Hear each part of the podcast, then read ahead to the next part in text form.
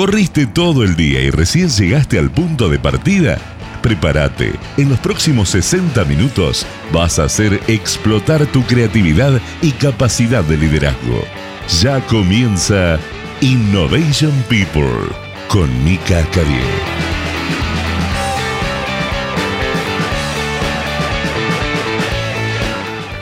Hola a todos, bienvenidos a Innovation People en esta nueva edición. Espero que estén todos muy bien. Estuve pensando qué temática podíamos charlar hoy y qué podía compartir en base un poco a lo que también vamos a hablar a lo largo del programa. Y me acordé de la historia de cómo conocí a nuestro invitado de hoy. Y me parece que es un buen disparador para trabajar algunos conceptos. Hace un tiempo en esta búsqueda de nuevos clientes y nuevas alianzas estratégicas que yo podía hacer laboralmente, se me ocurrió escribirle a una persona y la empecé a buscar por las redes y me contacté con Andrés.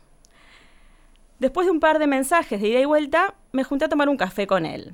Y cuando le conté qué desarrollaba yo, todos los entrenamientos, las capacitaciones que hacían empresas, y me contó él un poco lo que hacía, quedamos como en, contacto para ver qué posibilidades había y si podíamos conseguir clientes juntos o hacer alguna, algún programa, algún proyecto en conjunto.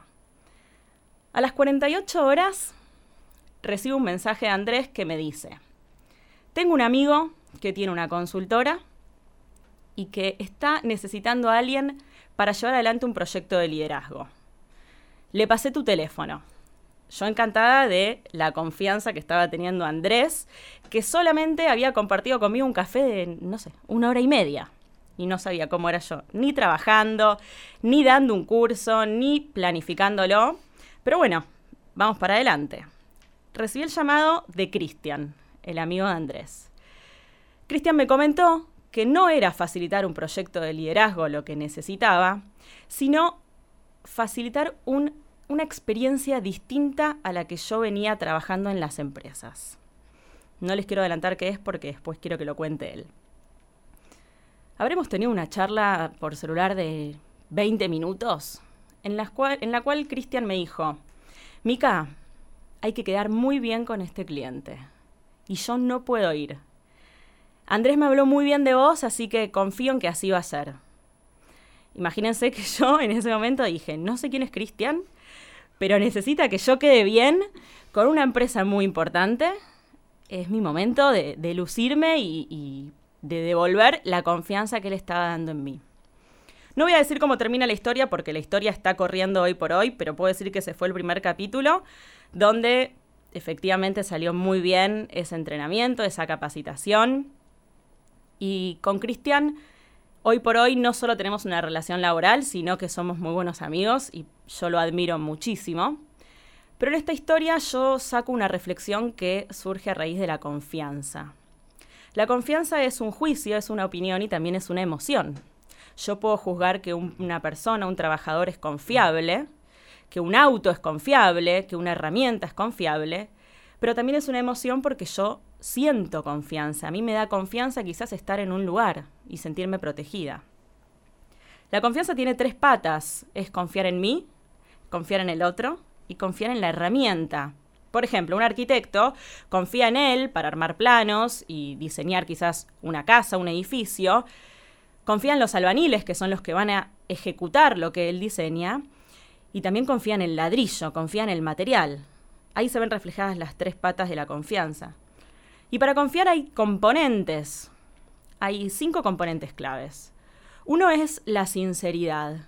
La sinceridad viene de la mano de la coherencia entre lo que pensamos y sentimos con lo que hacemos y decimos. Cuando no somos sinceros, perdemos la confianza del otro. Otra es la competencia, y la competencia me refiero a los recursos, al saber hacer algo, al tener los conocimientos, las habilidades necesarias. Si yo soy competente, me gano también la confianza del otro. Otro componente de la confianza es la credibilidad y en la credibilidad se pone en juego un poco la historia de la persona. Si yo tengo promesas incumplidas, soy poco creíble y nadie va a confiar en mí. Y por último, englobado dentro de la responsabilidad están estos dos componentes que son el involucramiento, que hace referencia al compromiso que lleva esa persona para hacer las tareas, o el asunto que esté en cuestión, lo que se involucre, cuanto más involucrado esté, más confianza va a dar. Y la vulnerabilidad, que hace referencia a el poder decir no sé o necesito ayuda. Eso nos hace humanos. Si yo no puedo reconocer que hay algo que no sé, estoy creyendo que puedo hacer todo y después en algún momento seguramente voy a hacer agua, digamos, y, se va a notar que eso no soy. La confianza puede llevar años en construirse o no, como en la historia que les conté, pero es muy fácil destruirla. Y cuando se destruye no siempre se puede volver a construir. Es como una copa de cristal que quizás se raja y no vuelve a sonar de la misma manera.